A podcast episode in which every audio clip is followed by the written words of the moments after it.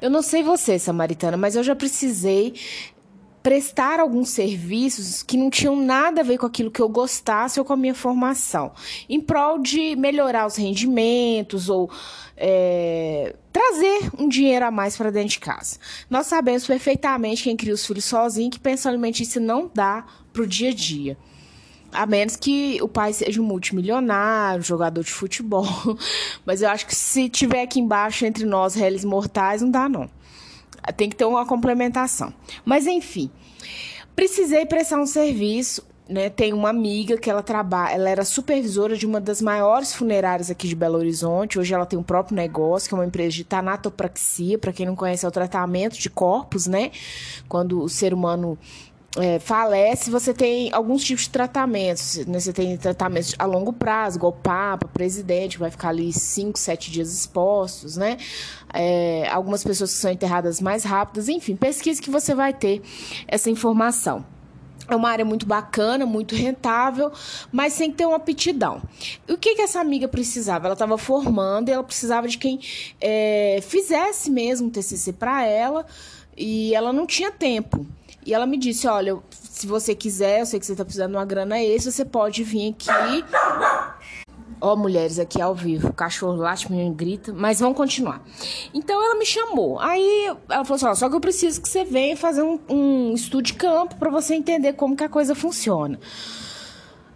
Amadas de Deus, quando eu cheguei lá no local, a primeira coisa que eu vi foi muitos caixões de bebezinho, caixão de adulto. Eles têm um galpão. Não sei se hoje a estrutura é a mesma, que isso foi em 2000 e 2009, 2008 por aí. E aí tinha uma estrutura. Primeira visão que se tinha de muitos caixões. Aí o segundo momento que você via era uma área de alimentação dos funcionários o terceiro momento era onde os corpos já arrumadinhos eram liberados, né, para os carros levarem para o funeral. E o quarto lugar era onde era feita a ornamentação, a família que queria que pintasse, fizesse um, arrumasse cabelo, é, colocasse as flores no caixão. Depois você vinha o tratamento mesmo, né? O quinto lugar era o tratamento do corpo com a tanatopraxia e o primeiro lugar onde era recebido esses corpos, né, em ml, enfim. Vou contar alguns casos para vocês aqui que foram é, dois que me, três que me chamaram, três não, quatro, né, mas vou tentar ser rápido por causa do, do tempo do áudio, que me chamaram muita atenção. É, primeiro foi o primeiro dia que eu cheguei, um moço tinha um moço lá infartado e a pessoa fica muito inchada, muito vermelha. E eu fiquei assim, maravilhada com o tratamento, porque eles tiram aquele excesso de gás, aquele vermelhidão toda. Claro que cada tratamento tem um valor, às vezes a família não pode pagar, viu, gente? Então. É, mas esse, esse caso que eu vi específico, a família pôde pagar, e aí até clarei a pessoa, né? E foi muito interessante que me deu uma tremedeira lá na sala de preparo. E eu lembro de um dos rapazes que era o, o, o supervisor lá. Ele falou: Você quer sentar? Você tá passando bem? Eu falei: Não, deixa eu continuar aqui. Fiquei uma semana sem comer carne. Mas, de fato, quem era a família daquele moço, teve isso ele depois de tratado, ficou muito bacana o trabalho. É, uma outra que me chamou muita atenção foi o bebezinho. O bebezinho, quando eu tava chegando lá, eu acho que estava na minha segunda semana de pesquisa de campo lá o bebê ele estava esperando para o carro, né?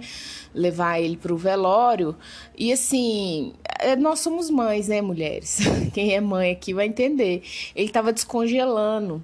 E eu tive o, pressentimento como se ele tivesse acabado de amamentar e estivesse escoando. E sem querer eu comecei a acariciar ele, levei um xingo daqueles, né? Porque é, é uma área de, é, de, de contaminação, assim como a medicina em si. É, um outro caso foi um homem que sofreu um acidente de carro e ele chegou no balde, ele chegou em baldes do IML. E assim, amadas, sabe, aquela pessoa, aquele familiar que precisou ver aquele homem, deve ter sido muito triste reconhecer. E, sabe, ele foi coado. As partes dele chegaram dentro de baldes, literalmente teve que ser coado, colocado dentro dele. É, para refazer a face foi com, com algodão. Olha, eu eu falei no dia lá com essa amiga minha, com o pessoal, falou: o trabalho que vocês fazem é muito lindo, porque quem teve que ir no ML reconhecê-lo deve ter sofrido muito. Mas depois de ver ele dessa forma, a a pessoa tem um pouco mais de alento aos demais familiares, né? E não era qualquer um que tinha condições de ver aquele homem da forma que ele chegou. É, parece que foi realmente uma carreta, salvo engano, que tinha pego o carro dele na BR. Então, assim, olha, nós não valemos nada, menos que nada é isso que a gente vale. O que, de, o que nós deixamos mesmo é que vai ficar. E o outro caso foi o quê? Entender a questão das peças, né? Por exemplo, quando chega uma placenta, a mão de fulano que foi amputada, o pé, o braço, é, chega-se como uh, peças, né? E aí eles enchem a urna e nos.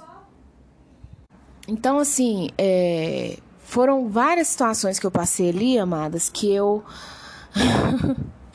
que eu aprendi muito, eu aprendi muito mesmo.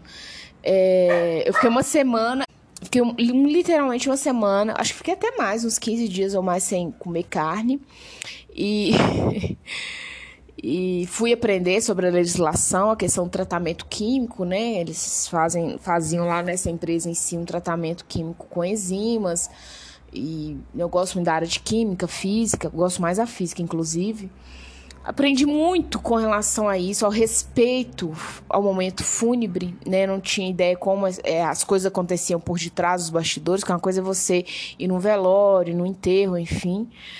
É, e como eu já disse em outros áudios para vocês, eu acho que aprender é muito bom. Claro que assim, eu não tenho tolerância para trabalhar na área médica ou de saúde. Eu falei com ela quando eu terminei o trabalho, entreguei para ela, falei assim: olha, eu. Não é algo que eu quero para minha vida de jeito nenhum. Parabéns pelo seu trabalho, né? Inclusive é uma mulher que ela é mãe solteira, ela veio do interior, grávida, né? E teve que se virar aqui na capital e criar esses filhos ela trabalhava como atendente, uma pessoa indicou para ela, falou assim, olha, eu sei um, um, trabalho que vai te dar muito mais renda, mas tem que ter estômago. Então ela começou bem jovem, lá tratando, lavando corpos, né? ela começou, foi de baixo, hoje é uma mulher que ela tem a própria clínica dela de Tanatopraxia em Belo Horizonte. É uma das tantas guerreiras que nós conhecemos, né, que eu conheço particularmente, uma mulher que eu tenho admiração por ela, e tem um coração extremamente generoso, enterra muito, a gente faz muito tratamento gratuito. É uma mulher cristã também, né? Então, assim. Mas foi uma experiência ímpar.